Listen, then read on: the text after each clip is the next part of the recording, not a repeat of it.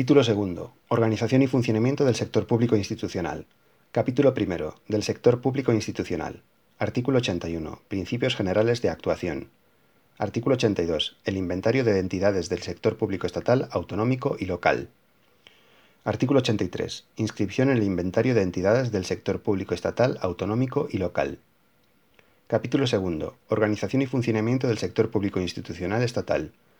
Artículo 84. Composición y clasificación del sector público institucional estatal. Artículo 85. Control de eficacia y supervisión continua. Artículo 86. Medio propio y servicio técnico. Artículo 87. Transformaciones de las entidades integrantes del sector público institucional estatal. Capítulo 3. De los organismos públicos estatales. Sección primera. Disposiciones generales. Artículo 88. Definición y actividades propias. Artículo 89. Personalidad jurídica y potestades. Artículo 90. Estructura organizativa en el sector público estatal. Artículo 91. Creación de organismos públicos estatales. Artículo 92. Contenido y efectos del plan de actuación. Artículo 93. Contenido de los estatutos. Artículo 94. Fusión de organismos públicos estatales. Artículo 95. Gestión compartida de servicios comunes. Artículo 96. Disolución de organismos públicos estatales. Artículo 97. Liquidación y extinción de organismos públicos estatales. Sección segunda. Organismos autónomos estatales. Artículo 98. Definición. Artículo 99. Régimen jurídico. Artículo 100. Régimen jurídico del personal y de contratación. Artículo 101. Régimen económico financiero y patrimonial. Artículo 102 Régimen presupuestario de contabilidad y control económico financiero. Sección tercera. Las entidades públicas empresariales de ámbito estatal. Artículo 103. Definición. Artículo 104. Régimen jurídico. Artículo 105. Ejercicio de potestades administrativas. Artículo 106. Régimen jurídico del personal y de contratación. Artículo 107. Régimen económico financiero y patrimonial. Artículo 108. Régimen presupuestario de contabilidad y control económico financiero. Capítulo cuarto. Las autoridades administrativas independientes de ámbito estatal. Artículo 109. Definición. Artículo 110. Régimen jurídico. Capítulo quinto. De las sociedades mercantiles estatales. Artículo 111. Definición.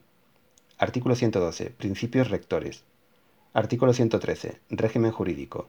Artículo 114. Creación y extinción.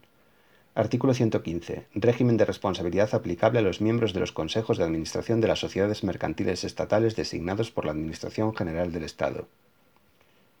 Artículo 116. Tutela. Artículo 117. Régimen presupuestario, de contabilidad, control económico financiero y de personal. Capítulo 6. De los consorcios. Artículo 118. Definición y actividades propias. Artículo 119. Régimen jurídico.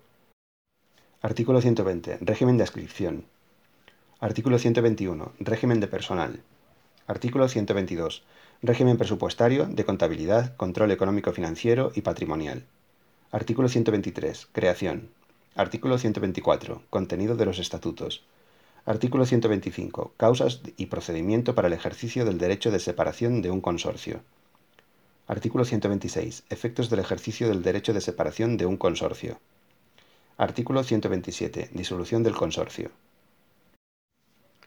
Capítulo séptimo. De las fundaciones del sector público estatal. Artículo 128. Definición y actividades propias. Artículo 129. Régimen de adscripción de las fundaciones. Artículo 130. Régimen jurídico. Artículo 131. Régimen de contratación. Artículo 132. Régimen presupuestario de contabilidad, de control económico financiero y de personal. Artículo 133. Creación de fundaciones del sector público estatal. Artículo 134. Protectorado. Artículo 135. Estructura organizativa. Artículo 136. Fusión, disolución, liquidación y extinción. Capítulo octavo. De los fondos carentes de personalidad jurídica del sector público estatal. Artículo 137. Creación y extinción. Artículo 138. Régimen jurídico. Artículo 139 régimen presupuestario de contabilidad y control económico financiero.